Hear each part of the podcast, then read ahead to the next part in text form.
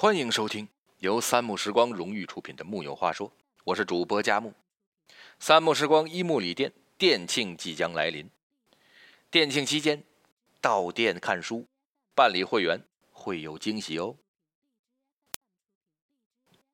在宋朝的词坛，有这么一个非常特别的词人，你一定听说过他。他出身官宦，却只能当个白衣卿相。他的词被民间钟爱，却为主流所不齿。他才华横溢，可到头来却只是个草根明星。后世之人仰慕他的潇洒，可正史之上却没有只言片语。他是第一专业词人，也是市井里的皇帝。对于宋词的开拓和普及，无人能出其右。他一生落魄潦倒，棉花素柳，却是最懂烟花女子的知心人。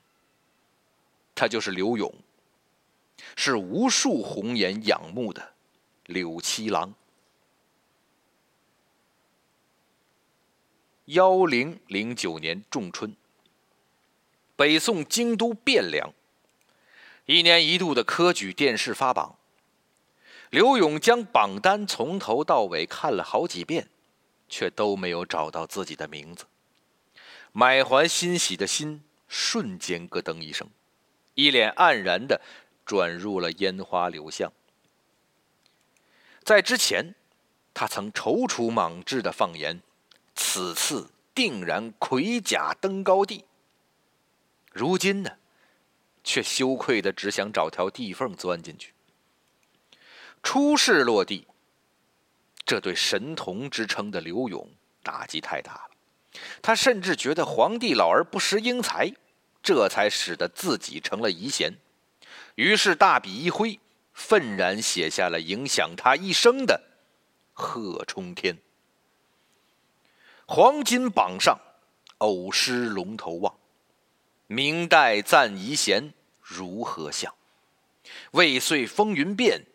争不知犹狂荡，何须论得丧？才子词人自是白衣卿相。烟花巷陌，依约丹青屏障。幸有意中人，堪寻访。妾凭魏红已翠风流事，平生唱。青春都一响，人把浮名换了浅湖。低唱，没有想到的是，这一首书生意气竟让他上了科举的黑名单。虽然他也只是发发牢骚而已，该科考还是得科考，谁叫他出生在一个奉儒守官之家呢？公元九百八十四年，他出生在福建崇安，父亲为其取名三变，出自《论语》的“君子有三变”。望之嫣然，继之也温，听其言也利。希望他走一条官途。而刘勇自小聪颖无比，十岁做劝学文，十三岁做题中风四，这让他得了神童之名。公元一千零二年，十八岁的他决定进京赶考，可一路过彼时的苏杭天堂。这骨子里浪漫多情的天性，就压过了心中的豪情壮志。湖光山色和繁华都市，让这个年轻人放慢了前行的脚步。最后，他索性留在了这里，听取天词，一路玩赏。六年之后，才动身进京赶考。刘勇虽然一直在玩，但也将一切美景尽收眼底，诉诸笔端。比如，他去拜会父亲的同僚，杭州的知州孙和写的见面礼，《望海潮》。东南形胜，三吴都会，钱塘自古繁华。烟柳画桥，风帘翠幕，参差十万人家。云树绕堤沙，怒涛卷霜雪，天赞无涯。市列珠玑，户盈罗绮。尽豪奢，重湖叠眼清家，有三秋桂子十里荷花。羌管弄晴，菱歌泛夜，嬉嬉钓叟莲娃。千骑拥高崖，乘醉听箫鼓，吟赏烟霞。翌日图江好景，归去凤池夸。这首词一出，便燕京四座，传唱甚广。其将杭州的成平景象形容取尽。刘永一时名声大噪，官僚士子、青楼名妓争相交接。后来金主完颜亮听了，羡慕江南的三秋桂子、十里荷花，这才企图渡江，占领南宋。当时的刘永可谓春风得意，度过了一段浪荡的时光。父辈教诲他走一条倾向正途。可是他骨子里的浪漫多情，却在悄悄指引他走一条与众不同的路，做一介白衣，将浮名换作浅湖低唱。在这个世界上，所有真性情的人，想法总是与众不同。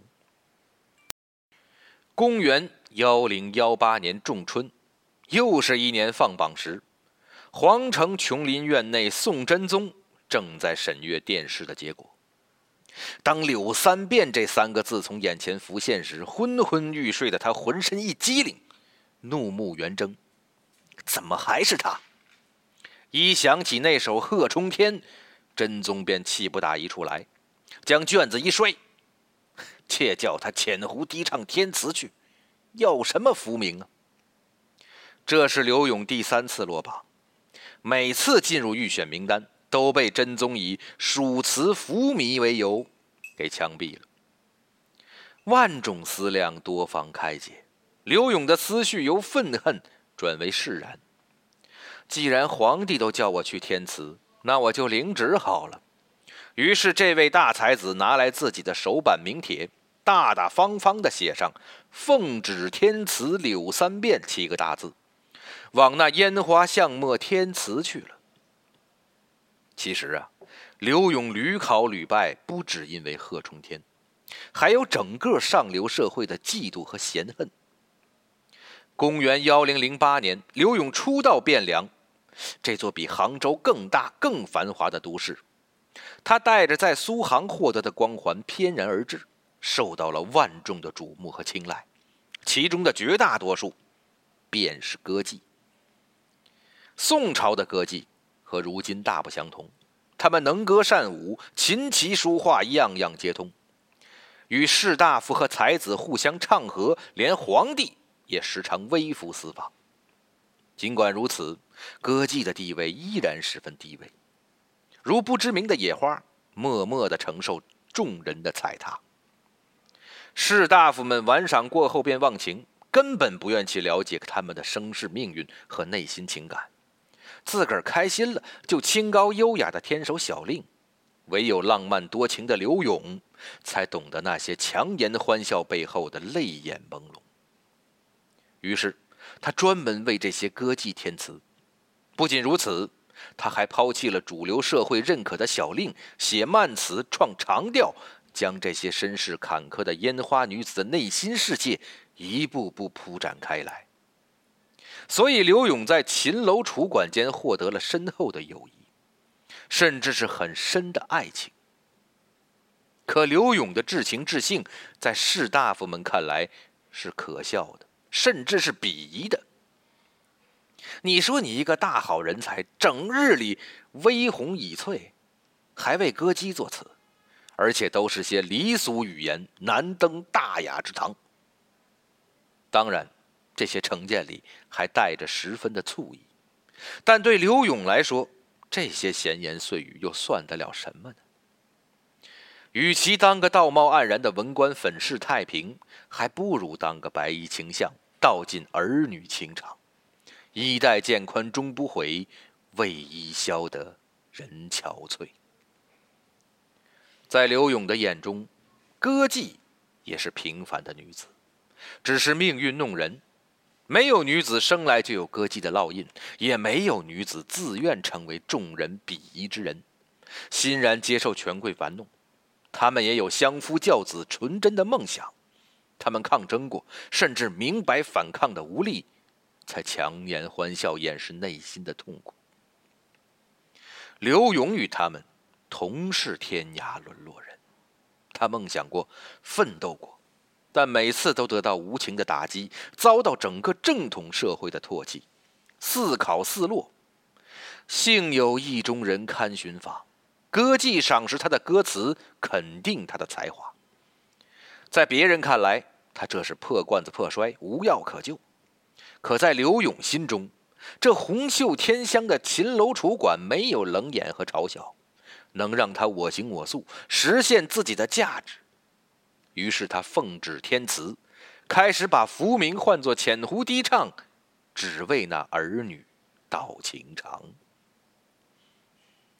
他真的懂这些女子，她们心性温柔，品流祥雅，不称在风尘。她们身姿卓越，风肌清骨。容态尽天真，他们多才多艺，自小能歌舞，唱出心声群艳福。他们生活不幸，一生赢得是凄凉，追前世暗心伤。他与他们相爱，系我一生心，负你千行泪。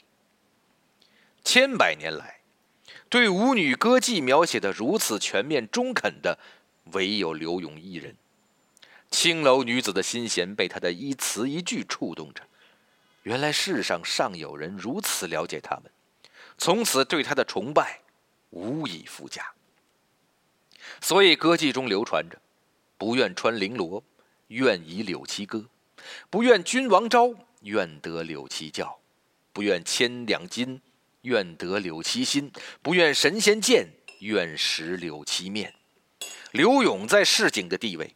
帝王将相也不及。不仅如此，已经刘永匹评的歌妓，那身价是立马要翻上十倍。全天下的歌妓都叫他柳郎，纷纷引为座上宾，或以金银给之。就连教坊乐工，每次谱得新曲，一定要找他填词，经他之手，必流传甚广。这样的刘永，颇像古代版的李宗盛。公元幺零二四年，四十岁的刘永第四次落地了。他愤而离开京师，由水路南下天池，踏遍华夏烟花巷陌，词名也越来越响。那时寒蝉凄切，刘永与情人重娘长亭晚坐，恋恋不舍。可兰州催发，心中纵有千种风情，也只能执手相看泪眼。刘永挥笔写下了千古名传的《雨霖铃》：寒蝉凄切对长亭晚，骤雨初歇。都门帐饮无绪，留恋处，兰舟催发。执手相看泪眼，竟无语凝噎。念去去，千里烟波，暮霭沉沉，楚天阔。多情自古伤离别，更哪堪冷落清秋节？今宵酒醒何处？杨柳岸，晓风残月。此去经年，应是良辰好景虚设。便纵有千种风情，更与何人说？若非真爱过。怎能做出如此冲动人心又淋漓尽致的离别之语呢？从此，刘永往西北，由渭南至成都，过湖南抵鄂州，所过之处，青楼教坊都唱着他的歌，返井水处，皆歌柳词。他也赢得了许多青楼女子的心，比如陈诗诗、赵香香、重娘和谢玉英。可是，尽管声名在外，想起大哥及朱叔父都是进士，自己却半生都无功名，总是愧对家乡父老。幸好，公元幺零三四年，仁宗亲政，对历届科场沉沦之士的录取放宽尺度，刘永闻讯赴京赶考，与二哥柳三皆同登进士。刘永喜悦不已。只是暮年及第，终究还是不得重用。久困选调，从夔州团练推官到余杭县令，再到小小的屯田员外郎。